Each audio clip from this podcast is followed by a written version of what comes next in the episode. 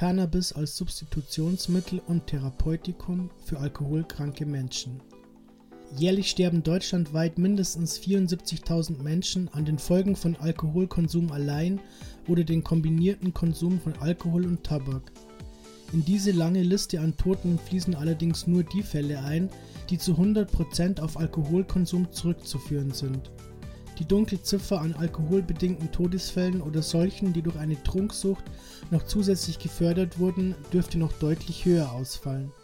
Neue Studien zeigen nicht nur, dass Cannabis alkoholbedingte Leberschäden mindern und vor diesen schützen kann, sondern auch, dass es ein sehr gutes Mittel zur Substitution von Alkohol und auch anderen Drogen ist, also gezielt zur Bekämpfung einer Alkoholsucht eingesetzt werden kann. Dies bietet Ansatzpunkte für zum Beispiel die Suchtmedizin. Trotz der gravierenden Unterschiede zwischen den beiden Substanzen werden Alkohol und Cannabis gerne und häufig gemeinsam konsumiert. Der offensichtlichste Unterschied dürfte dabei in der Legalität des einen und der Illegalität des anderen liegen. Während Alkohol in vielen Kreisen auf allgemeine Akzeptanz trifft, läuten bei dem Wort Cannabis in den meisten Fällen auf Anhieb die Alarmglocken. Betrachtet man sich jedoch Wirkung und mögliche Folgen beider Stoffe auf den menschlichen Organismus, so ist diese Tatsache mehr als unverständlich. Vergleicht man das Suchtpotenzial von Cannabis und Alkohol, so zeigt sich, dass Alkohol zu einer starken körperlichen und psychischen Abhängigkeit führen kann, die bei Entzug zu schwerwiegenden Reaktionen des Körpers führt. Cannabis hingegen weist kein körperliches Abhängigkeitspotenzial auf. Eine psychische Abhängigkeit kann entstehen, jedoch tritt diese normalerweise nicht stärker auf, als es bei zum Beispiel Kaffee und Schokolade der Fall ist. Außerdem kann eine Überdosis Alkohol tödlich wirken, während mit Cannabis eine letale Überdosierung fast unmöglich ist.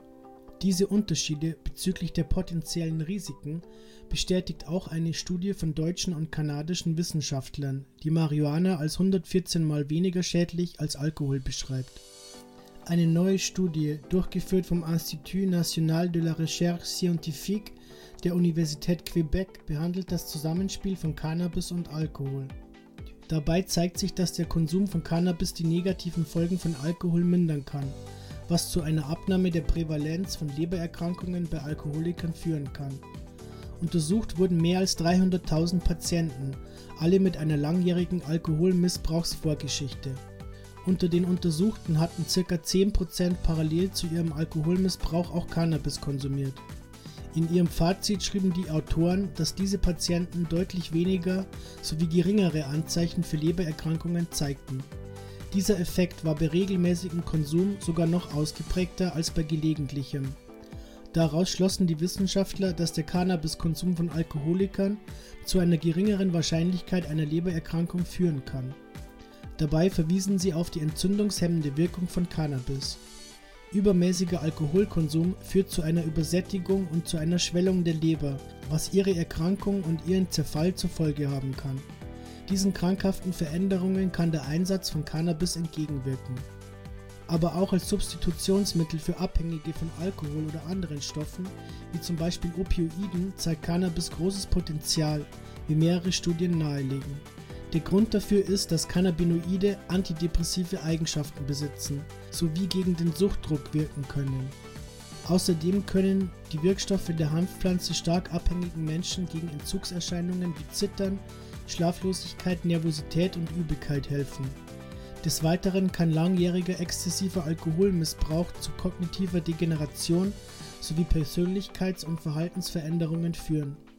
Auch hier kann die Gabe von Cannabinoiden durchaus hilfreich sein, um diese krankhaften Veränderungen zu stoppen und ihnen entgegenzuwirken.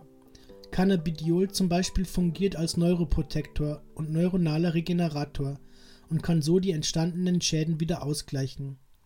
Angesichts der immer umfassenderen wissenschaftlichen Beweise diesbezüglich setzen mehr und mehr Ärzte und andere Experten auf Cannabis zur Suchtbehandlung. Denn einerseits ist das Suchtpotenzial bei Marihuana deutlich geringer als bei anderen Medikamenten und Drogen und zum anderen beeinträchtigt es die Patienten und sonstigen Nutzer deutlich weniger als zum Beispiel verschriebene Opiate. So ist es diesen Menschen viel effektiver möglich, ihren täglichen Aufgaben nachzukommen. Zudem sind auch die Nebenwirkungen von Cannabis viel geringer und weniger unangenehm als die solcher und auch anderer Arzneimittel, selbst bei einer Dauerbehandlung. Auch wenn eine Vielzahl von Studien das große Potenzial der Hanfpflanze als Mittel zur Substitution bei der Sucht nach Alkohol, Tabak und anderen Substanzen aufzeigt, müssen an dieser Stelle jedoch noch weitere Untersuchungen diesbezüglich angestellt werden.